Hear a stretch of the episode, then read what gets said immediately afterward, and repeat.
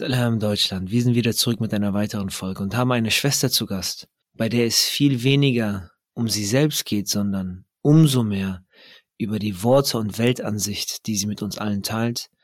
Die wahrscheinlich inhaltsreichste Folge, die man sich bis zum Ende anhören muss. Salam.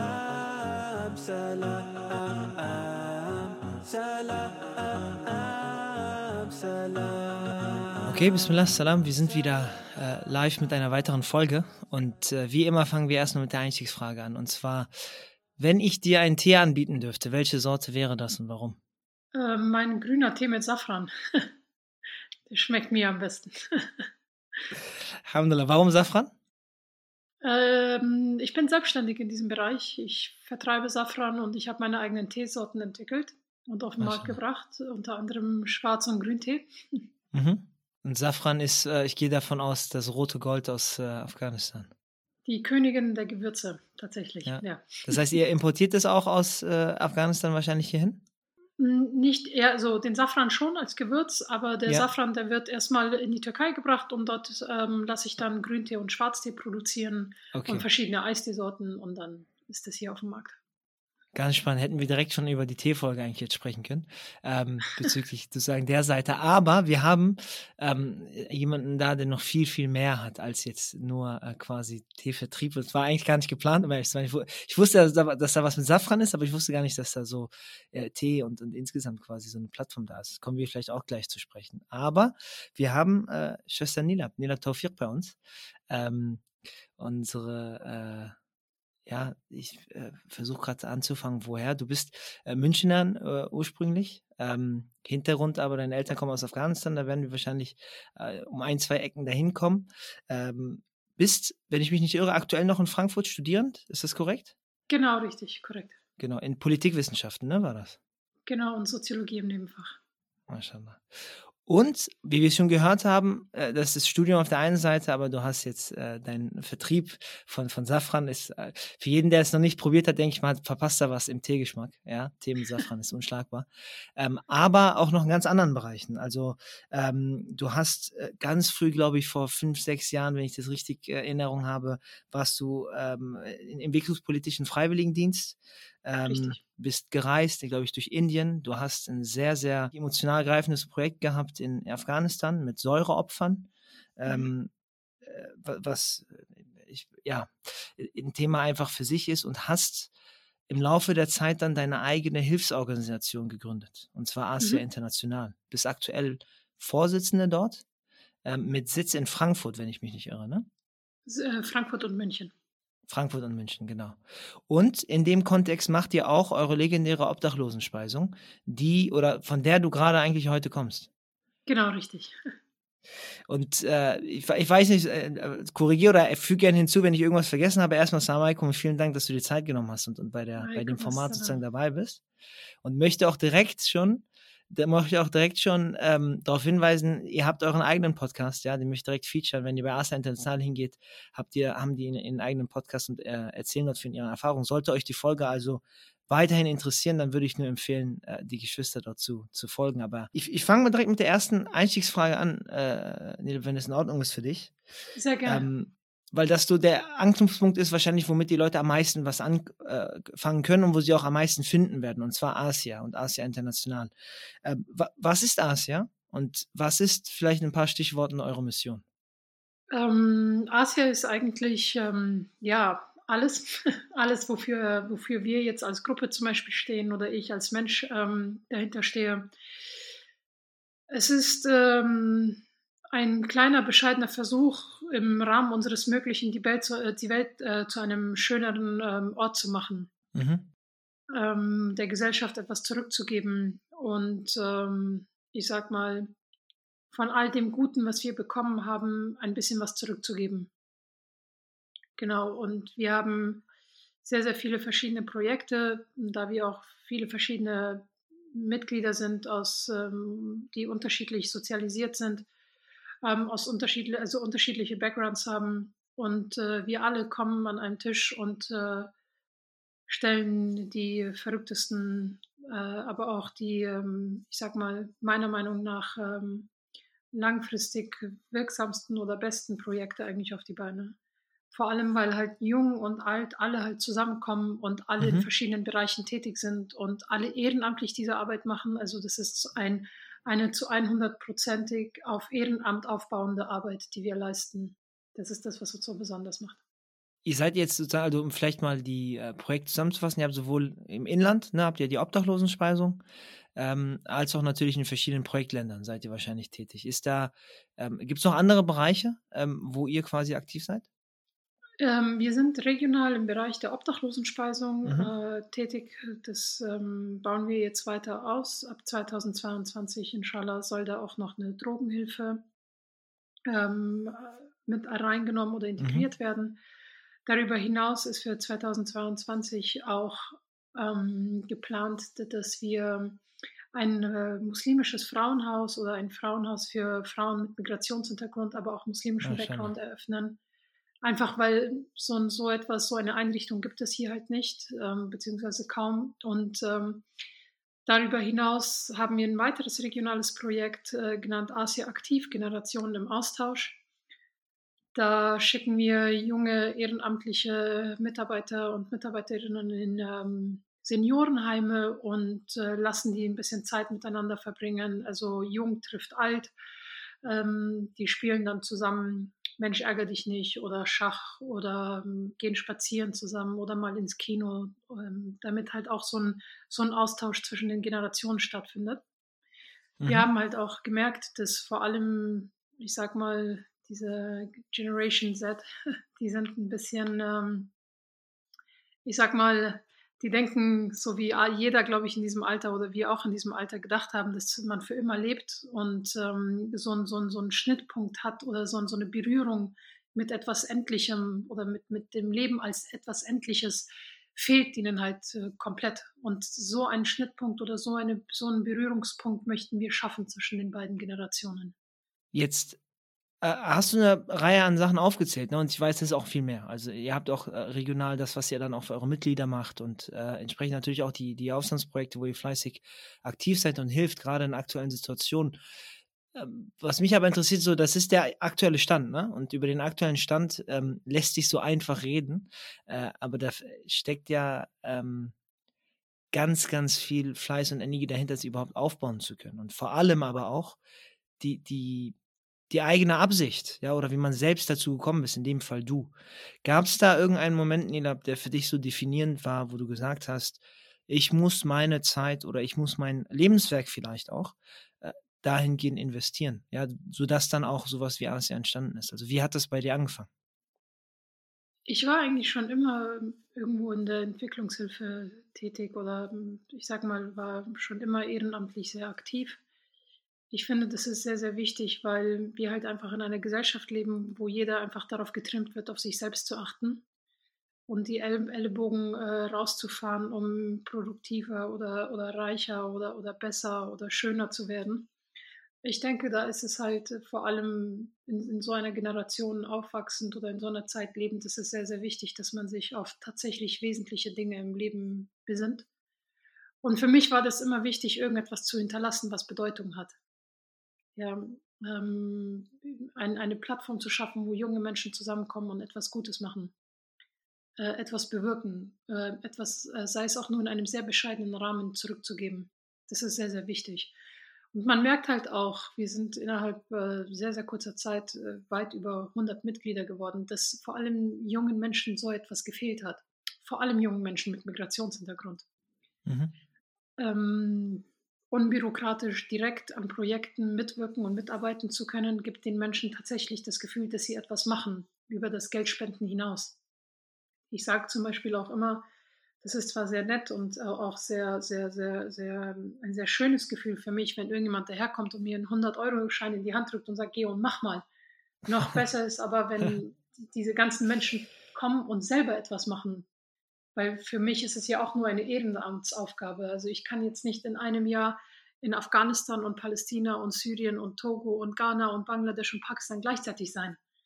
Deshalb ist es sehr, sehr wichtig, dass sich Menschen aus Bangladesch einsetzen für ihr Herkunftsland oder Menschen aus Togo einsetzen, sich ein, einsetzen für ihr Herkunftsland oder für das Land ihrer Eltern.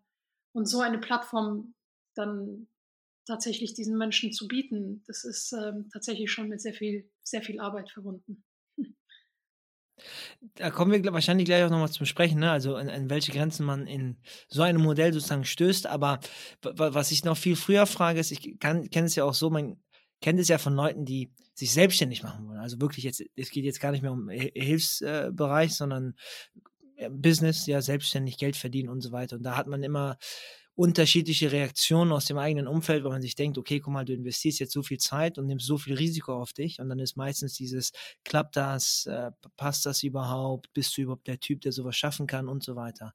Jetzt sind wir hier nochmal in einem Bereich, wo, wie du gesagt hast, das Ziel noch nicht mal ist, Geld zu verdienen, sondern eigentlich was viel Höheres, was, was viel Wertvolles, aber es ist immateriell. Ja, es ist, ähm, äh, es ist am Ende des Tages nichts zum Anfassen. Wie war die Reaktion in deinem Umfeld, als, weil ich kann mir nur schwer vorstellen, aber du wirst Unmengen an Zeit quasi darin investieren, so, da, so wie du es ja gesagt hast, du möchtest was hinterlassen. Aber wie haben die Leute in deinem Umfeld äh, reagiert? Ähm, war das jetzt was positiv aufgenommen ist? Hast du da viel negative Hindernisse erlebt? Ich muss sagen, ich war eigentlich mit meiner, mit meiner Idee oder mit, ähm, mit dem, was ich machen wollte, relativ alleine. Also mhm. meine beste Freundin ja. war die einzige, die gesagt hat, ja, Nila, wenn du dir das in den Kopf setzt, dann machst du das auch. Ähm, aber dies, das Ding ist, dass das war dann auch mehr oder weniger so eine Floskel, weil wer hätte gedacht, dass es dann tatsächlich jemanden gibt, die das dann tatsächlich umsetzt. Weil mhm. viele Leute haben ja, sage ich mal, Ambitionen oder Wünsche oder Träume oder arbeiten auf etwas hin, aber das dann tatsächlich durchzuziehen, das ist dann schon eine andere Sache gewesen und ich war ziemlich lange auch tatsächlich alleine damit auch halt damals, als ich nach Frankfurt zum Beispiel gezogen bin ähm, und gesehen habe, was es hier am Bahnhofsviertel für ein Leid gibt, war ich am Anfang alleine damit, das, äh, die Obdachlosenspeisung zu machen. Ähm, erstmal eine, eine, Bäckerei zu finden, die mir dann das Essen gegeben hat. Und dann haben die mir das Essen aber jeden Tag gegeben. Also musste jeden Tag irgendjemand dorthin gehen und dieses Essen abholen, weil was ist, wenn die abspringen? Mhm. Das, war, das war nicht so leicht. Und dann, ich muss mal sagen, ich sag's mal so, Alhamdulillah, Allah führt die richtigen Wege, äh, die richtigen Menschen zur, zur, zum richtigen Zeitpunkt zusammen. Weil genau dann, als ich dann angefangen habe, so ein bisschen an allem zu zweifeln, kamen dann die richtigen Leute, äh, die mit angepackt haben, die sich nicht zu schade waren, diese 8, 9, 10, 12, 15 Stunden die Woche zu geben. Einfach so ehrenamtlich. Und dann kommt eine und dann die zweite und dann die dritte und irgendwann seid ihr dann fünf, sechs, zehn, zwanzig, vierzig, fünfzig, ja. Und jetzt sind wir, haben wir in einer Gruppe fast 120 Personen, die einfach ehrenamtlich arbeiten wollen. Das ist am Anfang, am Anfang gab, gab, war die Reaktion nicht schön, aber so rückblickend äh, hat es sich gelohnt, das dann tatsächlich auch am Anfangs alleine durchzukauen und durchzuboxen, weil ich weiß, Asia ist nur ein Name. Es ist nur eine, eine, eine Plattform, es ist einfach nur ein Konstrukt. Die Frage ist halt, wie viel von Asia bleibt übrig, wenn es Asia als Verein oder als Organisation nicht mehr geben sollte. Mhm, schön. Ne? Ich weiß zum Beispiel, sollte es Asia als Verein nicht geben, werde ich ja nicht aufhören, Obdachlosen Essen zu geben. Ich werde nicht aufhören in diese Länder, weil diese Arbeit habe ich schon immer gemacht. Ja, ob mit Asia oder ohne Asia. Und das war wichtig für mich. Äh, das ist so, das ist so ein Funke, der ist jetzt schon übergesprungen in, in, all, in all diesen Herzen von all diesen ehrenamtlichen ähm, Hilfskräften. Und ob jetzt Asia existiert oder nicht, ob wir Asia morgen abmelden oder nicht, wichtig ist einfach nur, wie viel davon bleibt übrig. Und Alhamdulillah, wir sind guter Dinge, dass, dass, alles, dass alles dort ist, wo es sein sollte und dass ähm, Asias Arbeit nicht aufhört, selbst wenn Asia nicht mehr existieren sollte.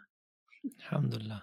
Ich glaube, das ist ein Punkt, den bemerke ich zumindest in, in, in, in Bereichen, ob es jetzt islamische Arbeit ist oder, oder, oder äh, ehrenamtliche Arbeit oder, oder humanitäre Arbeit oder ähnliches, ist ein sehr, sehr schmaler Grad zwischen dem, was du sagst und, und was die Realität sehr oft widerspiegelt. Ja, das, ähm, was du dir gesagt hast, schau mal, dieses äh, Logo oder den Namen, den ich habe, ja, der ist ja im Prinzip eigentlich irrelevant. Das, was da gemacht wird tatsächlich und der Geist dahinter, und die Vision hinter diesem ganzen Projekt, das ist ja das, was hängen bleiben muss. Und ob das dann unter Asia läuft oder später unter anderen Namen oder dann über andere Vereine, die entstehen, weil man die einfach braucht, etc., ist ja eigentlich irrelevant. Ja, das ist diese berühmte Frage zwischen, möchte man ein Ziel erreichen? Ähm, möchte man ein Ziel erreichen, mit dem Zweck, dass das Ziel erreicht wird, oder möchte man ein Ziel erreichen mit dem Zweck, dass ich dieses Ziel erreicht habe? Ja. Und sehr oft, das sehe ich leider, sehr, sehr oft, äh, warum es sehr unnötigen Konkurrenzkampf auch manchmal gerade in so einem Bereich gibt, wo man sich denkt, eigentlich, das hat man sich gar nicht nötig, weil es gibt so viele Probleme links und rechts um uns herum, dass ähm, ich sage immer, es gibt genug Leid für alle. Richtig. Also, das, genau das ist der Punkt, So genau schade ist sich halt, also so traurig ja. es halt auch klingt, äh, aber da stimme ich dir absolut zu. Es gibt tatsächlich Leid für alle. Also ich weiß gar nicht, warum es ein Konkurrenzdenken äh, innerhalb der Hilfsorganisationen gibt. Richtig. Das ist, das ist schon. Und das, das ist, ja, und das sieht man auch in vielen anderen Bereichen. Ähm, und das ist tatsächlich dieser schmale Grad, wo wahrscheinlich etwas, ja, mit auch was sehr Positives, was sehr reinem angefangen hat, aber sich vielleicht verfangen hat oder sich ähm, abhängig gemacht hat oder, oder, oder irgendwas dergleichen. Was ist es, was, was dir hilft oder auch deinen Mitgliedern, was, was ihr untereinander so kommuniziert, um diesen Fokus nicht zu verlieren? Ja, worum es dann eigentlich tatsächlich geht. Weil ich kann mir vorstellen, gerade wenn es rein ehrenamtlich ist, ähm, hast du noch mehr Grenzen, ja, und äh, hast du noch mehr, noch weniger Hebel ähm, als, als andere Organisationen wahrscheinlich, die, ähm, und darüber kann man jetzt streiten, ne, eine Gehaltsstruktur haben und so weiter und so fort. Also, ähm, was ist so dieses Nummer, Nummer eins Rezept für dich, ähm, die Ehrenamtlichen um dich herum auf, ähm, ja, fokussiert zu behalten? Ähm, Absicht erneuern. Jedes Mal. Hm, Warum mache ich das? Das ist egal, was wir für eine Veranstaltung haben, egal welches Projekt wir haben. Äh, wir haben das Essen in der Moschee, in der IIS-Moschee gekocht, haben es ins Auto gepackt und sind, möchten gerade aus dem Auto aussteigen. Und dann sagt irgendjemand im Auto, ähm, erneuert eure Absicht, bevor ihr aussteigt. Immer wieder. Das ist eine Sache, die mhm. sehr oft fällt bei uns. Ähm, ihr immer wieder zu hinterfragen, warum mache ich das, was ich mache? Ähm, mache ich es um, wegen der Sache oder mache ich es, damit die Leute sehen, dass ich es mache? Und ähm, ich muss sagen, das ist auch immer so ein, so ein, so ein, so ein, so ein, so ein äh, ich sag mal, so ein Prüfverfahren für uns. Wir merken immer, dass wir auf der richtigen Seite sind anhand dem, anhand des, ähm, ich sag mal, anhand der Erfolge unserer Projekte. Die, die, sie, sind sehr, sie sind sehr gesegnet wir müssen mit, wir also mit sehr, sehr wenig, ähm, mit sehr, sehr wenig Aufwand können wir wahnsinnig viel erreichen. Einfach weil wir es nicht für uns selbst machen. Weil wir das für diese Sache machen. Also es gibt Hilfsorganisationen, sagen wir mal, du spendest ein Euro an irgendeine, an irgendeine x-beliebige Organisation, die jetzt, sage ich mal, Gehaltsstrukturen hat oder auch ehrenamtlich arbeitet. Ähm, 97, sagen wir mal 97 Cent davon oder 96 Cent davon geht äh, in das Projekt. 3 Cent davon geht in Werbung und 1 Cent davon geht an die an Personalwesen oder Verwaltung mhm. oder was auch immer. Ja? Bei uns spendest du 1 Euro in ein Projekt. Bei uns geht 100 Prozent von diesem, einem, von diesem einen Euro in das Projekt. Unsere Verwaltungskosten tragen wir durch unsere Mitgliederbeiträge.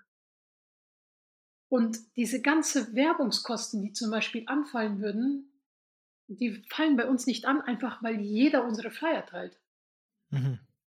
Also wir haben mal, wir haben so mal gesehen, wir haben mal gesehen, ein, ein, ein, eine, äh, ich sag mal, Aktion von uns, die müssten wir eigentlich bewerben, aber die wurde allein auf Instagram über 14, nee, 1400, 1500 Mal äh, geteilt. Spannend. Ja, wir merken, wir merken einfach, dass wir auf dem richtigen Weg sind anhand, anhand der Baraka, die, wir in unserer, die in unserer Arbeit liegt, die wir in unserer Arbeit sehen und ähm, anhand dessen, was alles zurückkommt zu uns. Also das ist, ähm, das ist so für uns ähm, sehr ausschlaggebend. Eine Frage, die ich habe äh, zu, dem, ich meine, du, du, du, hast die Erfahrung gemacht. Ähm, glaubst du, dass, und vielleicht ist das auch gar nicht das Ziel, aber glaubst du, dass das sich unendlich äh, sozusagen dann auch äh, verbreiten kann, wenn man auf diese Arbeit sozusagen wächst? Oder sagst du, dieses Modell reicht für äh, eine gewisse Größe, weil die ist, ähm, ich sag mal, ehrenamtlich verwaltbar, ich drücke das mal so aus. Ähm, und wenn sie so ist, dann ist sie auch sehr, sehr effektiv, genauso wie du es beschrieben hast. Aber da kommen auch gewisse Grenzen. Oder sagst du, dieses Modell ist grenzenlos?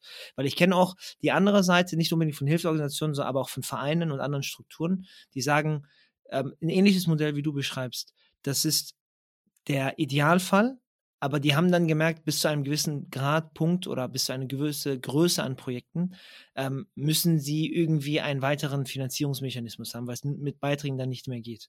Ich bin einfach nur gespannt, quasi oder offenen Ohren, ähm, wie du das quasi siehst. Ähm, es ist nicht möglich, nein. Also die Arbeit, die ich gerade als Vorstandsvorsitzende mache, das ist ein Vollzeitjob.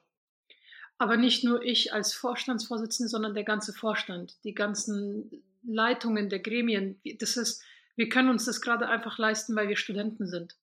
Ja, wir können es uns gerade leisten, weil wir, weil viele von uns, also ich jetzt nicht, aber die anderen noch zu Hause bei Mutter und Vater leben. Ja, keine mhm. Familie zu ernähren haben. Jetzt ist es noch möglich, aber in, in Zukunft nicht mehr. Ähm, vor allem, wenn es weiterhin so äh, rasant auch wächst. Wir haben uns jetzt ein paar Sachen auch überlegt. Zum Beispiel ähm, möchten wir, also bei uns steht in der Satzung drinnen, der Vorstand muss kostenlos arbeiten. Der Vorstand ist ein ist eine Instanz, das ist eine, eine ich sag mal, so ein, so ein, so ein, so ein Ethikrat oder so ein ja. Über-Ich in, in, in, in Sigmunds äh, Theorie jetzt ausgedrückt. Ja, einfach so eine Instanz, so eine, so eine Instanz, die über allem steht und einfach alles kontrolliert. Äh, das ist auf jeden Fall sehr, sehr wichtig für uns, dass der Vorstand mhm. zu 100 Prozent ehrenamtlich arbeitet. Die Geschäftsleitungen aber nicht. Ja, und dann ähm, werden wir, also wenn wir, wenn das jetzt so weitergeht für 2022, werden wir auch strukturell Asia international von Asia regional trennen. Mhm, und für mhm. regionale Projekte wie zum Beispiel das Frauenhaus, ja, da brauchen wir Sozialarbeiterinnen, wir brauchen äh, Leute, ja. die Seelsorge leisten und und und. Also das ist keine Arbeit, die man dann einfach äh, ehrenamtlich mal so macht. Kann. Ja, richtig. Ja. Das geht nicht. Also dafür braucht man strukturelle Finanzierung. Ja, äh, dafür müssen halt Gelder auch seitens der Regierung, also der Bundesregierung oder halt den Ländern, je nachdem, äh, locker gemacht werden, damit wir auch Arbeitsplätze schaffen können. Ja. Inshallah. Also das ist dann schon etwas, äh, was langfristig ähm, strukturell finanziert werden muss, damit es, damit es am Leben bleibt. International aber werden wir weiterhin ehrenamtlich arbeiten. Mashallah der Grund, warum ich das, warum ich das ähm, nämlich erwähnt habe, ist einfach nur, um darauf aufmerksam zu machen, weil du hast, du hast es äh, eigentlich relativ explizit gesagt. Im, im Normalzustand ist es eigentlich nicht äh, möglich. Ähm, und das Problem ist, zumindest so wie ich das sehe, ist, äh, man schätzt das nicht wirklich wert. Habe mhm. ich das Gefühl. Ne? Weil es ist immer dieser Anspruch, äh, kommt das Geld an, 100 Prozent, all das Ganze hin und her. Aber die Realität ist, dass es eigentlich, wenn man nicht ein gewisses Powerhouse hat. Und äh, die, die, ist es leider so, dass das nicht die Norm ist. Also man kann das nicht erwarten, ähm, äh, dass das in jedem einzelnen Fall und jedem einzelnen Projekt so ist, ähm, dass das halt so gehandhabt wird. Das heißt, eigentlich umgekehrt müsste man noch mehr Respekt dafür haben, aber verstehen, dass Qualität irgendwo immer kosten wird. Und ich hatte das mit einem mhm. Gespräch gehabt mit einem Bruder, der hat bei uns äh, allgemein, das war Islamic Finance das Thema, war genau das gleiche Thema. Ähm, Qualität kostet halt irgendwo. Und du zahlst auch für ein Handy, du zahlst für guten Unterricht, du zahlst für verschiedenste Sachen, zahlst du. Ja, und ähm, plötzlich habe ich immer das Gefühl, aber wenn es dann auch um humanitäre Arbeit oder andere Sachen geht, dass man erwartet, dass alles äh, auf jeden Fall 100% so stimmen muss und ich habe in Anführungszeichen keine Kosten. Aber das erinnert mich an eine, ja. Das erinnert mich an eine Sache. Ich war in Kandahar jetzt vor drei Wochen. Wir mhm. haben Lebensmittelpakete gekauft und dann habe hab ich dort mit einem Händler diskutiert wegen dem Preis. Dann habe ich gesagt, ja, und du kannst auch nicht solche Sachen, solche so hohe Preise verlangen. Das ist ähm, eine Spende. Dann hat er mich angeschaut, also Schwester, du spendest doch. Warum zwingst du mich? Warum zwingst du mich zum Spenden? Weißt du, was ich meine? Ich ja, weiß halt nicht. Das ist eine absolut verkehrte Erwartungshaltung. Also ich höre auch so Leute, die an uns so zu uns kommen und sagen, ja, also ich spende an euch, weil ihr arbeitet mit 100 Prozent der Geldern. Ja, wir arbeiten mit 100 Prozent der Geldern, aber das heißt nicht, dass es uns leicht fällt. Das heißt nicht, dass andere es weniger verdient haben, ähm, die, diese, diese Gelder zu nehmen. Um Gottes Willen, ich, Also man, man beschafft ja trotzdem Arbeitsplätze, ja. Das ist ja, Ja. das ist ja absolut verständlich, dass jemand, der sein Leben dafür gibt. Du musst dir mal vorstellen, ich leite seit drei Jahren diese Hilfsorganisation. Mhm. Vollzeit. Vollzeit. Und ich lebe von meinem BAföG. Das, ist, das, ist, das, das musst du dir mal vorstellen. Und dann, also irgendwann kommst du ja an einen Punkt, wo du, wo du eine Familie hast, wo du Kinder hast, wo Richtig. du Miete zahlen musst, wo du halt nicht mehr in einem Studentenwohnheim lebst, ja, wo du Stromrechnungen hast und Internet und GEZ-Gebühren.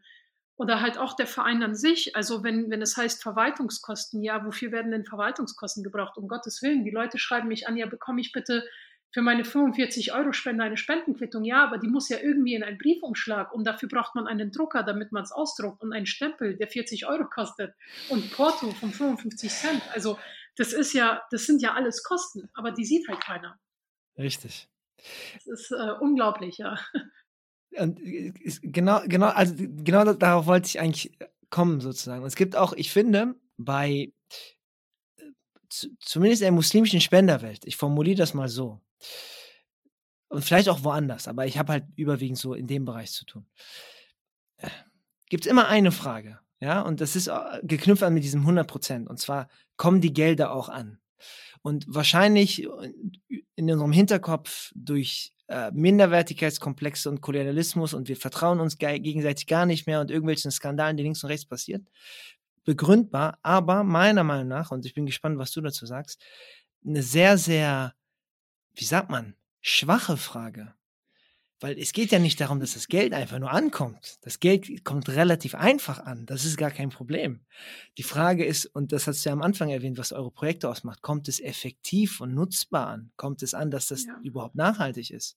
Ich habe so ein schönes Beispiel von einem, von einem Bruder, ähm, der, der ist da in dem Bereich auch tätig, der hat gesagt, als die Rohingya-Krise war, ja, in Myanmar, hat jeder gesammelt, ja, Je, wie bei allen anderen auch. Wir sind da so reaktiv einfach nur. Immer nur, wenn es in den Nachrichten ist, dann springen wir auf und machen dann irgendwas. Und dann, er sagt zu dem Zeitpunkt, jeder so viel Organisation wie niemand anders zuvor. Und er sagt, geh jetzt an die Grenzen in Bangladesch, du wirst bis heute noch Essenssäcke dort finden. Weil die Leute nicht nachdenken. Das, ja, das Geld ist angekommen, das Essen ist vor Ort, aber das hat keiner bekommen. Weil die nicht mal reingekommen sind, weil die nicht mal darüber nachgedacht haben, was machen wir eigentlich für Projekte. Ähm, und ich, ich finde das extrem schade, weil es zeigt, unser Qualitätsstandard ist sehr, sehr weit unten. Also ist zumindest mein Gefühl. Ich weiß nicht, was du dazu sagst. Mm, Weißt du, jedes Jahr an, ähm, an äh, Idul äh, Adha, am Mhm. Opferfest, machen wir diese Opferfestspende, ja, also wo die Leute ein Tier schlachten lassen. Und es gibt sehr viele, also immer mehr, Gott sei Dank, ähm, Geschwister, die einfach Geld spenden und äh, einfach für ein Opfertier spenden. Mhm. Und dann gibt es wiederum äh, Geschwister, also überwiegend muss ich sagen, sind es ähm, meine eigenen Landsleute, also aus Afghanistan, die ein Video haben wollen. Und dann möchten sie am besten, das, also du musst dir vorstellen, in einem Land wie Afghanistan, also am besten bringt man so wenig, also äh, sich selbst so wenig in Gefahr wie möglich. Das heißt, Mhm. man äh, holt einfach die Tiere, schlachtet sie, teilt sie aus und mein, meinetwegen von der Verteilung macht man ein paar Bilder und dann ist gut. Ja. Aber subhanallah, es gibt halt ein paar Geschwister, die halt einfach möchten, dass man mit, mit den Opfertieren ein Interview führt. Ja. So äh, mäßig, Assalamu alaikum, ja, Bruder, Schwester, wie geht's? Hier, heute wirst du geschlachtet. Äh, der und der schlachtet im Namen von dem und dem und dem und dem und dem. Ja, und dann brauchst du noch einen anderen, der ihn halt, der halt die, das Tier festhält, einer, der daneben steht mit einem Zettel, wo die ganzen Namen steht. Und der andere, der halt, also du musst dir mal, du musst dir mal vorstellen, was das für ein Aufwand ist Mhm. ähm, und, und wie gefährlich das auch ist. Ja. Ähm, einfach weil ein paar Leute ein, ein, ein, ein Foto oder ein Video wollen. Ich, ich kann es verstehen. Es gibt so viele Organisationen, die Gelder aufs brutalste veruntreut haben. Ja. ja. Das ist unglaublich. Ich kann immer wieder äh, nur, da gibt es eine, eine so eine Organisation, ich nenne jetzt keine Namen, aber die sind aus Schweden. Ja, diese haben damals, ich, Uganda oder Nigeria, eines von diesen beiden Ländern, die sind dorthin gegangen, haben dort die ganzen unterernährten Kinder gesehen, haben gedacht, oh, ja, das sind ja diese unterernährten Kinder. Hm, dann sind die zurück nach Schweden gegangen, haben dann eine, Hilf eine, eine, eine Hilfsaktion gestartet, haben total viel Geld gesammelt, ja, und haben dann, und jetzt passt gut auf, Smoothie-Maschinen äh, gekauft und haben diesen, diesen Leuten in Uganda oder Nigeria, was das war, oh, Smoothie-Maschinen geschickt. Also du musst immer, die, die haben jetzt, also geschweige, die haben ja kein, jetzt verstehst du, ähm, das ist unglaublich, was Organisationen im Namen von, ja, die Hilfe und keine Ahnung was, äh, das ist, das ist, ähm, da ist sehr viel ähm, veruntreut worden. Mhm. Und wir müssen aber allerdings jetzt fragen, okay, also sind jetzt wirklich alle Hilfsorganisationen gleich? Ähm, reicht es denn nicht, wenn es einfach nur Bilder sind von den Hilfspaketen, wie sie an, den, an die Leute gegeben werden und die Gesichter dieser Leute sind unkenntlich? Weil ich denke, es ist halt auch, ähm, Ehre ist ein, ein, ein Begriff, was äh, von Menschen gemacht wurde, aber die Würde eines Menschen, die ist, die ist ja. Gott gegeben. Also ja, Allah hat ja. jedem Menschen eine Würde gegeben. Und wie, wie demütigend das immer ist, wenn ich Menschen fotografieren muss, um Nachweise zu geben, oder zu schicken, dass diese Sachen ankommen. Das ist unglaublich sei, unangenehm. Sei, sei, Deshalb, also für mich ist das in, in, von an, jeder denkt so, ja, das muss doch total das schöne Gefühl sein, wenn du jemandem ein Lebensmittelpaket gibst. Nein, ich hasse es. Ah. Weil ich muss diese Menschen fotografieren und diese Menschen sind, es ist nichts Schönes wenn sie ihre Hand ausstrecken und ich muss die dabei fotografieren, damit dann die Leute sehen, aha, die hat jetzt wirklich was bekommen und wir können uns dann so entspannt zurücklehnen, ah ja, wir haben gespendet, ja, aber manch, manchmal reicht nicht mal so ein Bild. Mhm. Manche wollen, dass ich mich daneben stelle, wie sie dann wirklich diesen Sack Reis öffnen und das kochen und dann sich so den Löffel in den Mund schieben. Ja, lass doch irgendwann gut sein. Also entweder du spendest oder du spendest nicht. Und das ist ein sehr, sehr guter Satz, weil ist ja ein bisschen das große Problem, was wir haben und den Komfort, den wir haben ne, mittlerweile. Wir lehnen uns so zurück. Ich gehe auf euren Sp äh, Spendenlink bei PayPal oder so oder hin und her. Ich mache zwei Klicks. Ich habe gar nichts gemacht. So gesehen nicht wirklich äh, Arbeit dahinter. Und dann erwartest du alles von der Gegenseite. Und dieses gesunde Mittelmaß oder das Verständnis zu haben. Also das möchte ich nicht falsch verstehen. Natürlich ist was Schönes, wenn wir Geld geben. Aber wir müssen auch alle einsehen. Ähm, zwei Punkte. Erstmal das, was du gesagt hast, ist, ne, wie, wie gehen wir mit, mit denen um, die über bedürftig sind? Da gibt es ein ganz großes, äh, ich kann, kann, mir vorstellen, es gibt genug Werke, ja, wie man mit Bedürftigen eigentlich umgehen sollte. Die Tatsache, dass man nicht die Hand über die Hand des anderen stellen sollte, sondern darunter, damit es halt nicht so aussieht, als würde man jemanden geben oder jemand nimmt vor einen und so weiter und so fort. Gibt es genug Beispiele. Ähm, und aber auch allen voran, das ist was am Anfang gesagt, eigentlich ist viel wichtiger, dass die Leute ihre eigene Zeit investieren ihre, ihr eigenes, ihren eigenen Alltag und das zu ihrem Leben machen. Und das ist nicht so eigentlich 40 Stunden die Woche, ich gearbeitet, ich mache, ich habe nichts mehr zu tun, ich bin mit meinem Hamsterrad und am Wochenende spende ich ein bisschen, um mich wieder gut zu fühlen. Das ist nicht die Realität, ja. Genauso, es gibt diesen wunderschönen äh, Hadith des Propheten, den finde ich so prägnant, ja. Und ich glaube, den kannst du äh, wahrscheinlich viel besser bestätigen als ich. Er sagt, wenn, wenn du willst, dass dein Herz weich wird, weil jemand kommt zu ihm und fragt ihn, ähm, was kann ich tun, mein Herz ist hart, er sagt, streichel den Kopf eines Weisen. Er sagt nicht, geh hin und gib ihm Geld. Er sagt nicht, spende auf äh, Organisation xyz.com und dann fühlst du dich gut. Ja, nee, du musst anfassen, du musst spüren, du musst fühlen, du musst da sein, du musst machen. Ja, ähm, und wir haben so ein bisschen so ein, so ein verzerrtes Verständnis leider.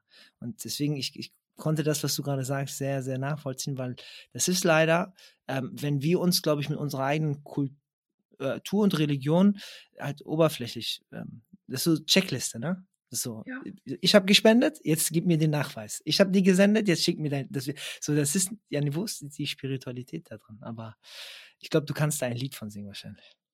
Deshalb sage ich, für mich ist es überhaupt nicht. Äh, ich sage mal, mhm. es gibt Leute, sie spenden äh, Tausenderbereiche für ein Projekt. Einfach so. Und bei diesen Leuten, ich, ich sage immer, ich so, guck mal, nimm bitte deine Geldspende zurück, komm mit und gib selber aus. Das ist das, was ich jedem sage. Kommt und packt selber mit an, weil und dann möchte ich sehen, wie ihr euch traut, nachdem ihr denen etwas gegeben habt, dass ihr euer Handy zückt und euch dabei fotografiert. das machen sie nicht. Das, das, das ist so eine, so eine Hemmung, die du hast. Du musst dir mal vorstellen, du gibst so einem alten Mann ja, der, der könnte dein Opa sein, der könnte dein, also dein Vater, dein, meistens dein Opa sein, ja. mit seinen grauen Haaren und dann willst du ihn dabei fotografieren, wie er so einen Sack Reis in, in seine Schubkarre legt. Das ist, das machst du dann nicht mehr. Und deshalb, ich bin halt auch der Meinung, ich bin auch der Meinung, dass wir, dass dieses ganze Leid und dieses ganze Elend, das ist viel zu weit weg. Du bist, und dann postest du das auf Social Media und dann schaust du so, ah ja, so unterernährte Kinder und dann schaust du dir so ein, so ein, so ein Boomerang von so einem chinesisches Essen oder so an, ja. Absolut daneben. Das ist absolut daneben, auch für die Psyche. Deshalb sage ich immer, sucht euch Organisationen, Vereine, egal was, ja, und packt selber direkt mit an. Ja. Ich muss auch ganz ehrlich sagen, das fehlt in, der, in, in, in unserer muslimischen Community, vor allem in Deutschland. Also über andere europäische Länder kann ich nicht so reden. Ich glaube, die Geschwister in England sind auch ein bisschen aktiver. Ja. In Deutschland ist, was Ehrenamtsarbeit angeht, ich sage nicht, was Spenden angeht. Die Muslime sind sehr spendabel. Ja, was Geld und so angeht, das ist, das ist Muslime spenden einfach Augen zu und äh, Alhamdulillah, also die, das Geld sitzt locker, was Spenden angeht. Ja, aber was gesellschaftliche Teilhabe mit anpacken, ja, innerhalb der Gesellschaft, das, da, sind die, da sind die Muslime nicht aktiv. Nicht so, wie man sich das eigentlich, ähm, äh, also nicht so, wie, wie es hätte eigentlich sein sollen. Also du musst dir mal vorstellen, wie viele, du bist jetzt selber in, in, in, in ich sag mal, als, als ein, ein Mann, wie viele junge Männer kennst du, die bei der Freiwilligen Feuerwehr sind? Ja, da hatte ich mal äh, ein Gespräch gehabt ähm, und da, da, da, hat dann der, der Feuerwehrmann gefragt, ja, so brennt es denn bei euch Muslime nicht? Ja. ich so, ja, wie meinst du denn das? Ja, also in Bayern, ja. Sagt er, ja, ich habe noch nie, hab noch nie einen Musulman gesehen. Ja? Und die Frage ist, warum? Verkehrte, verkehrte Wahrnehmung der Verantwortung, die man hat, leider. Absolut. Auch hier in Frankfurt zum Beispiel sammeln wir Spenden für die Obdachlosenspeisung. Aber noch bevor wir, also vor allem am Anfang, da gehst du hin, ach ja, bevor ich denen helfe, helfe ich lieber in Afghanistan oder in Syrien oder hier und da. Ja, aber wie willst du denn dort helfen? Du lebst doch hier. Also kehr doch erstmal vor deiner Haustür. Die ganzen, die ganzen Obdachlosen oder Drogenabhängigen hier in äh, Frankfurt. Geh und ruf mal dort im Frankfurter Bahnhofsviertel Abdullah. Oder weißt du, was ich meine? Das sind alles Muslime, überwiegend. Das ist diese verkehrte Verantwortungswahrnehmung, die man hat. Und ich gebe dir vollkommen recht. Also, ähm, ich, kann man jetzt Türen aufmachen, ne? aber äh, dieses ehrenamtliche Engagement oder anders gesagt, ja, wir, wir sprechen auch vor allem immer sehr oft darüber, uns fehlen Vorbilder und den Jugendlichen und den Ju Jungen und so weiter fehlen Vorbilder, auf die sie schauen und warum schauen sie nur auf irgendwelchen falschen Vorbilder, ist halt, weil niemand von uns gefühlt vorangeht oder weil es immer um solche Themen geht, das ist so Mangelware, ja. Ich bin auch, also persönlich, ich hab, wir haben ja schon ein paar Folgen jetzt gehabt mit, mit anderen Schwestern und so, die ein bisschen so äh, aus ihren Erfahrungen erzählt haben. Ja, nee, ähm, viele der Probleme, also meiner Meinung nach, ja, die, die haben und auch die Schwestern vor allem erleben müssen, ist, weil wir, ich bin mir extra absichtlich jetzt so, wie sagt man, äh, äh wie, wie ist der, äh, sexistisch, sage ich mal, ja, weil wir Männer unseren Job nicht machen. Wir gehen unserer Verantwortung nicht nach. Und dann haben wir noch den Mumm, uns zu beschweren und sich über, mit Themen auseinanderzusetzen, während links und rechts die, die Hütte brennt. Also das ist ähm, auf den Kopf gestellt, leider. Und ich weiß nicht, ob das ein, ob das der Ballast ist, den wir die letzten 100 Jahre gefühlt mit uns genommen haben, mit den Entwicklungen, die aus unseren Herkunftsländern sozusagen passieren und erstmal irgendwie jetzt lernen, ver verarbeiten zu müssen. Und man merkt, es kommt so eine hoffentlich immer aktivere Generation voran. Oder ob, also das ist so zumindest der Wunsch am Ende des Tages. Aber ich stimme dir vollkommen zu.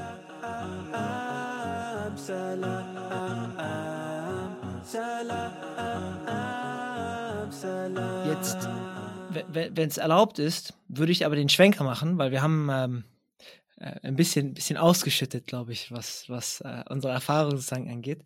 Äh, machen wir mal den Schwenker auf ein, ähm, auf ein schönes Erlebnis, was du hattest äh, Nila, was dir, was dir einfällt aus den letzten Monaten oder, oder, oder auch Jahren allgemein deiner Arbeit, die so prägend waren für dich? Gibt es da irgendwas, was dir in den Sinn kommt, ähm, wo du wahrscheinlich dran zurückdenkst und sagst, pff, so viele schlaflose Nächte, die wahrscheinlich da waren, so viel äh, Freizeit, die du aufgegeben hast, auch Familie und Co.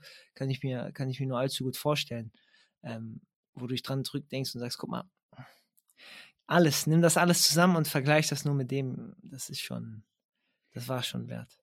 Ähm, es gibt einige solcher Momente. Äh, eines ähm, dieser, dieser sehr prägenden Momente für mich äh, war tatsächlich in Afghanistan.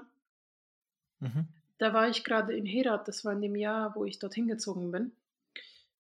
Und da gibt es diese große Moschee, Masjid Jame Herat heißt es, und da hm, war ich dort, das war nach dem Asr-Gebet. Ich bin aus der Moschee rausgegangen und da war ein Junge, sein Name ist ähm, Freidun. Mhm. Äh, der hat äh, so eine große Tüte gehabt mit so kleineren Chipspackungen drinnen. Er hat äh, diese, diese getrocknete Puff, Puff-Chips, Puffaki sagen, sagen wir dazu, ja, hat, mhm. hat er, hat er mhm. verkauft. Und ähm, ich habe ich hab ihm, ähm, das war nicht viel, das waren so 300, 400 Afghani oder so, was ich bei mir hatte. Also damals war 70, 70 Rupi, äh, 70 Afghani waren Euro, jetzt vor, vor vier, fünf Jahren war das. Ähm, ich habe ihm 400 Afghani hingehalten und äh, er hat mich angeschaut und hat gesagt, äh, Magadawi Namekonom, also ich bettel nicht, hat er gesagt. Und dann war ich so, so, so, so perplex. Also, äh, ja, wenn du diese Dinger kaufen willst, also diese, diese Puffchips, dann kauf sie, wenn nicht, dann behalt dein Geld. Und dann habe ich, ihm, hab ich ihm dieses Geld gegeben und habe ihm diese ganze Tüte abgekauft und habe dann ein bisschen mit ihm gesprochen und ähm, was er macht und warum er, warum er nicht, äh, also warum er überhaupt jetzt um diese Uhrzeit, das auch sehr untypisch war, also auf der Straße ist und diese Dinger verkauft. Und er hat dann erzählt, dass er ähm, keinen Vater hat und äh, seine Mutter nochmal geheiratet hat, er bei seinem Großvater ist und sein Großvater ihn halt in die Arbeit schickt äh, und er mhm. sich halt nicht leisten kann, in die Schule zu gehen. Und wir haben dann hier, in, äh, ich habe dann damals seine Geschichte festgehalten, das war übrigens vor der Zeit von Asia, da war ich noch, ähm, da habe ich das alles noch äh, unter meinem eigenen Namen gemacht. Ähm, ich habe damals seine Geschichte veröffentlicht und ein Spender hier aus Frankfurt ähm, hat äh, sich ähm, seiner angenommen und hat ihm monatlich Geld geschickt. Ich habe den Kontakt hergestellt. Mhm und äh, Freidun geht äh, jetzt inzwischen in die neunte Klasse. Ah, und ähm, er hat, äh, also er ist auf eine, er ist normal in die Schule gegangen, aber hier hat man halt neben der Schule auch ähm, Koranunterricht. Und er ist inzwischen auch Hafiz geworden und er hat gesagt, also jedes, jedes Jahr äh, liest er einmal den Koran für, für, für uns, ähm, weil wir ihn quasi aus, aus, diesem, aus diesem Zustand der Kinderarbeit halt damals ähm, erlösen konnten. Ja. Er, hatte, er war in der Lage, eine ganz normale Kindheit zu haben und ähm, wir sponsern ihn noch immer, also nicht ich, sondern äh, der, der Spender aus, ähm, aus Frankfurt über unsere Organisation. Und als ich ihn dann gefragt habe, bei meinem letzten Aufenthalt in Herat, das war vor zwei Jahren, also vor Corona, als ich in Herat dann wieder war, habe ich ihn getroffen und ich habe ihn gefragt, was er machen möchte, wenn er älter ist äh, und fertig ist mit der Schule, dann hat er gesagt, er möchte Asien in Herat äh, gründen und weiterführen und äh, Kinder quasi von der Straße aufsammeln und ihnen eine Zukunft schenken. Und ich glaube, das war so für mich dieser Moment, wo ich gesagt habe, okay, ich habe, wenn ich, also ich bin zufrieden mit dem, was ich gemacht habe bislang. Das war ein sehr, sehr schöner Moment für mich in meinem Leben. Jetzt stellt, mir, jetzt stell ich mir die Frage, ähm, Nela, ähm, wer ist wirklich Helfer und wer ist wirklich Opfer? Am Ende des Tages. Mhm. Also wenn wir jetzt, oder wenn ich die Geschichte nur höre, ja, und das, was mit mir macht, mhm. und äh, auch mir schon diese hm, Müdigkeit raubt, äh, weil du das sagst und sagst, guck mal, das reicht doch schon aus. Ein, ein, eine Geschichte von den vielen und wahrscheinlich auch noch viel mehr, die man gar nicht sehen, hören oder verstehen wird, ja.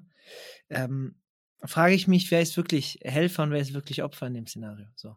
Und äh, mit, mit was für einer Form von Demut äh, man eigentlich an die Sache rangehen muss, wenn man, wenn man das separat betrachtet.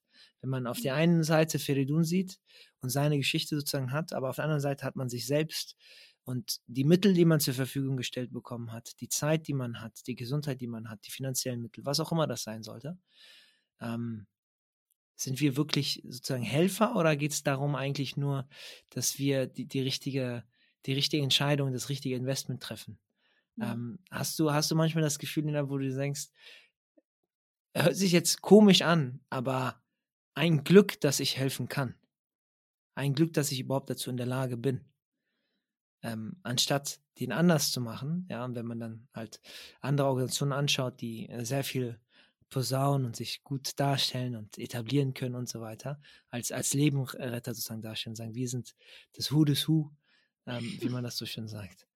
Ähm, hast du manchmal das Gefühl, ähm, äh, dieses, äh, eigentlich bin ich ja doch, also nicht Opfer, sondern bedürftig, vielleicht ist das der richtige Begriff, ähm, diese Arbeit überhaupt tun zu, zu dürfen? Ich muss, ich muss sagen, dass mir diese Arbeit viel mehr gibt, als ich von mir gebe. Mhm.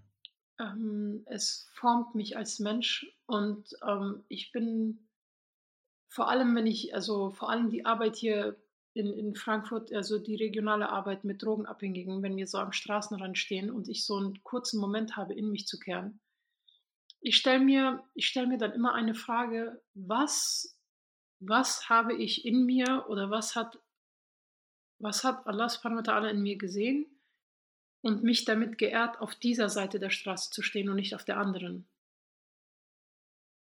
Also was habe ich anders oder anderes in mir, dass er, subhanahu wa ta'ala, es für mich für würdig gesehen oder erachtet hat, mir eine, eine, dieses Privileg zu geben, etwas zu geben, was ich habe.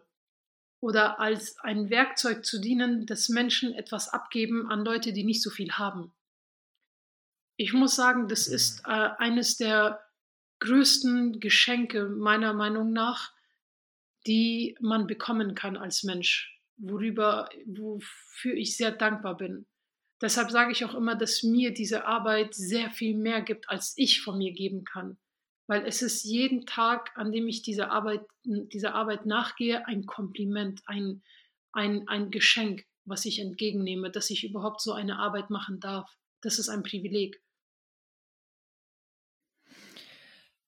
Und um vielleicht so auf, um, auf deinen Anders Anfangspunkt zurückzukommen und das so ein bisschen ähm, so, so, so den Kreis sozusagen so zu, zu schließen, weil du hast ja am Anfang erwähnt, es geht nicht darum, ähm, was Asia macht, oder es geht nicht darum, was, was passiert, ähm, wenn, wenn du zum Beispiel nicht mehr da bist oder das, das Logo nicht mehr da ist oder die anderen da sind, sondern was passieren mit den einzelnen Leuten, die in dieser Plattform gerade aktiv sind ähm, und was passiert in denen drin ähm, und, und wie sie das Ganze vorantreiben. Ja, weil das ist ja eine ganz, äh, ganz präzise Sicht auf die Welt, die du ja gerade geschildert hast, ne? Die, die man hat und mit der man wahrscheinlich dann sein Leben führt. Weil die Frage, die ich mich stelle oder worauf ich das schließen möchte, ist, du hast auch gesagt, es gibt genug Leid für jeden. Und die Realität sieht wahrscheinlich so aus, sofern ähm, kein gottgegebenes Wunder geschieht, ja, das in den nächsten Jahren zumindest, das sich auch nicht ändern wird. Ähm, und äh, man das Gefühl haben könnte, die ganzen Aktionen, die man durchführt, man kommt gar nicht mehr hinterher, wie viel mehr Hilfe gebraucht wird, ja. Und äh, ich stelle mir dann die Frage, ist oder sollte das Ziel sein, in Anführungszeichen die Symptome zu behandeln, das heißt ein bisschen Geld zu geben, ein bisschen zu helfen, ein bisschen zu machen und dort. Wobei natürlich da auch wunderschöne Geschichten entstehen, wie du es gerade gesagt hast. Oder ist das Ziel nicht tatsächlich eher, dass wir eine innere Veränderung durchführen müssen? Allesamt eigentlich, besonders wir Muslime. Ähm, da, bis wir irgendwann mal äh, die eigentlichen Kapazitäten haben, wo Menschen bereit sind, ihr, ihr Zeit oder ihr Leben zu geben, um tatsächlich für Gerechtigkeit auf der Welt einzustehen und nicht einfach nur, wir haben hier ein paar Gruppen links und rechts, denen geben wir mal ein bisschen Geld und dann ist die Welt wieder heile. Weil das ist ja für mich, ist ja, das ist ja nur Symptombehandlung. Für, aus, aus meiner Sicht als Spender jetzt. Ne? Ich behandle jetzt ein Symptom, mhm. da gibt es einen Aufruf, ich gebe da jetzt gerade Geld, okay, dann hat, ist ja was passiert, aber an 99 anderen Stellen brennt ja noch das Haus. Und auch ähm, in dem Fall, wo, äh, wenn jetzt eine Gruppe nicht nachhaltig arbeitet, irgendwann mal ist man ja auch an den Grenzen, ähm, gibt es ein nächstes Waisenkind oder ein nächstes Kind wie Feridun und ein anderes Kind, was man eben, wo man nicht mehr hinterherkommt. Äh, und ähm, ich frage mich dort, ist das Ziel oder ist, ist, ist dein Ziel, ähm, die ganze Welt zu retten? Oder geht es dann tatsächlich eigentlich nur darum, dass diese Plattform da ist, damit die Leute sich selber verändern können, ähm, um diese äh, Vision vielleicht auch dahinter ähm, mit mehr Leuten, also mit, mit, mehr Leuten zu teilen und mehr Leute zu verändern, um das, wo, wo, dann die eigentliche Kapazität oder das eigentliche, was wir brauchen, Menschen und eine Gesellschaft, die sich tatsächlich für Gerechtigkeit einsetzt, ähm, dann plötzlich zu haben. Ich weiß nicht, ob das ein bisschen wirr war, aber vielleicht, nee, vielleicht hat es äh, Sinn gemacht für dich. Es, es, hat, es hat auf jeden Fall Sinn gemacht, aber ich muss, ich muss einige Punkte, ich, ich möchte auf einige Punkte eingehen und zwar in erster Linie, mir geht es nicht darum, die Welt zu verändern, sondern mich selbst. Mhm. Ich kann nicht die Welt retten, ich kann nur mich selbst und meine eigene Seele retten. Irgendwann werde ich, ähm, so wie wir alle, und das ist mein, meine absolut, absolut tiefste Überzeugung, äh, vor meinem Schöpfer stehen, vor unserem Schöpfer stehen und wir werden antworten müssen. Eine Sache ist, Leid zu begehen, eine andere Sache ist, Leid zuzulassen. Eine Sache ist, Leid zuzulassen und eine andere Sache ist, nicht mal hinzusehen, dass jemandem Leid zugefügt wird. Eine Sache ist, nicht mal hinzusehen, dass Leid zugefügt ist, wird und dann auch nicht noch, also auch nicht darüber zu reden, sondern sich einfach nur blind und stumm und taub zu stellen und sich wegzudrehen. Das Leid, das wir, das wir jetzt so in der heutigen Form, in der heutigen Zeit oder in, in so eine Form kennen, grundsätzlich ist menschengemacht. Wir sind wir sind verantwortlich für das, was hier, was abgeht auf der Welt, weil wir aktiv mit unserem Konsumverhalten, mit unserer Art zu leben, wir befeuern, wir befeuern dieses, dieses brennende Haus, wir befeuern es. Wir, wir, wir, wir fächern da auch noch Luft äh, zu, damit es halt noch mehr in, äh, in, Flammen aufgeht. Ja, tatsächlich. Früher, in den, in den, in den äh, 50er Jahren äh, beispielsweise, ja, da sind die Kinder oder an Unterernährung oder auch Menschen ähm, an Unterernährung gestorben, weil es nichts zu essen gab. Heutzutage sterben die Kinder in unseren Projekten vor vollen Supermärkten. Das Leid heutzutage, wie wir sie heute kennen, ist menschengemacht. Das ist nicht mehr eine Sache, die du, die du, keine Ahnung, irgendwem anderen außer dir selbst in die Schuhe schieben kannst. Das war ich muss sagen, ich habe mich äh, diese Arbeit, ich bin sehr, sehr jung in, in die Entwicklungshilfe gegangen, mhm. hat mich als Menschen sehr oft auch an, äh, an meine, meine, meine spirituellen Grenzen gebracht. Ja, wenn du gegen Zwangsprostitution in Indien oder so kämpfst oder arbeitest in einem äh, und, und hast, ähm, hast zum Teil äh, die, die, die jüngste Zwangsprostituierte, die zwei Jahre alt ist, und Pädophile aus, aus, aus Europa, ähm, hauptsächlich aus Europa und aus Russland, ja dorthin gehen und sich an diesen Kindern vergreifen, weil sie können es ja nicht hier machen, ähm, dann kommst du schon an, an, an deine Grenzen als Mensch, als, als Muslim auch, weil du sehr, sehr viele Dinge hinterfragst. Ja. Und da hinterfragst du dich aber auch als Mensch und irgendwann, damit du nicht ausbrennst, kommst du an einen Punkt, wo du, wo du einsiehst, ich kann die Welt nicht retten. Diese Welt ist nicht dafür gemacht, ideal zu sein. Diese Welt ist nicht dafür gemacht, sie ist nicht da, um schön zu sein. Diese Welt, mhm. sie kann schön sein, sie hat schöne Facetten und Aspekte, aber die sind endlich, die sind nicht unendlich und die sind nicht bedingungslos schön. Sie sind immer geknüpft an eine Bedingung. Ja. Und du kommst, du kommst als Mensch oder ich jetzt persönlich auch als, als Muslima, ich bin sehr oft an meine Grenzen gekommen, wo ich auch sehr, sehr viel, sehr, sehr kritisch hinterfragt habe, vor allem als sehr junger Mensch. Mhm. Aber das, was mich an, an meine Überzeugung oder was, das, was mich so sehr auch an meine, an meine Überzeugung, ähm, ja, an, an den Islam so bindet, ist, das ist die einzige, die einzige ich sag mal, Glaubensrichtung ist, ja, weil Religion ist sehr konnot äh, negativ konnotiert, mhm. deshalb die Glaubensrichtung ist, die ein Gerechtigkeitssystem hat, womit ich leben kann. Es ist ein System dahinter, was mir irgendwann Gerechtigkeit verspricht. So, so, so, so äh, absolut es sich auch anhört, aber auch Vergeltung. Weil als ich mhm. mit diesen Kindern gearbeitet habe und sie mich gefragt haben, warum ist ihnen das passiert, hatte ich keine Antwort. Ich hatte keine Antwort. Warum? Ja, es, wenn es einen Gott gibt, warum passiert mir sowas? Warum passiert mir sowas? Das ist, das ist eine, eine, eine sehr große Frage, mit der man sich auseinandersetzen muss. Hm. Und dann stehst du da als, als, eine, als, als, als äh, Muslim oder als, äh, ja, oder als, als ein gottesfürchtiger Mensch und musst diesem jungen Menschen oder diesem Kind eine Antwort geben. Und die einzige Antwort, die du hast oder die ich hatte damals ist, ich weiß nicht, warum du es durchmachen musstest, aber ich kann dir versprechen, dass diese Person die Strafe bekommt, die er verdient. Das ist, das ist eine, das ist etwas, äh, das, das belastet die, die, also meine menschliche Seele so extrem, diese Menschen, also sehr viele Leute sagen mir das, ja, Nilop, meinst du, du kannst die Welt damit retten? Es geht nicht die, das ist darum, dass ich die Welt damit rette. Aber mir geht es darum, dass wenn ich in der Nacht meinen Kopf auf, auf mein Kissen lege, muss mein Gewissen den Mund halten. Und ich muss mit diesem Gewissen, ich muss mit mir selber leben können.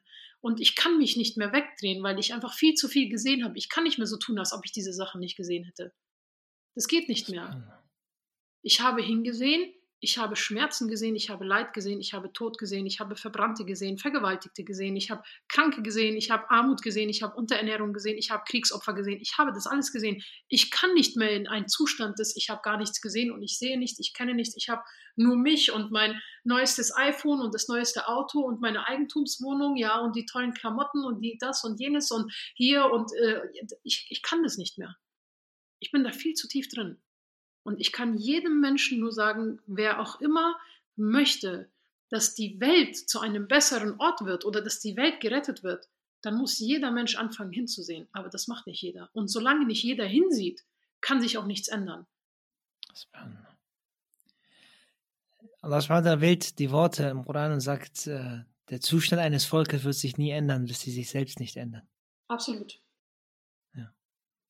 Und ich glaube, äh, Nilab, ich würde dem ungern etwas hinzufügen, deswegen bedanke ich mich stattdessen an der Stelle ähm, für die äh, für, für manche vielleicht harten, aber sehr, sehr, sehr treffenden Worte.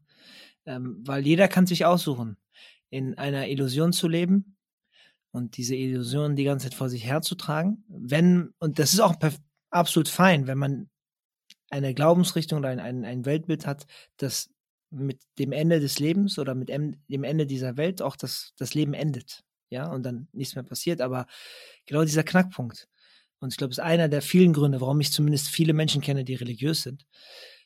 Ähm, du findest keine absolute Gerechtigkeit auf dieser Welt. Ja.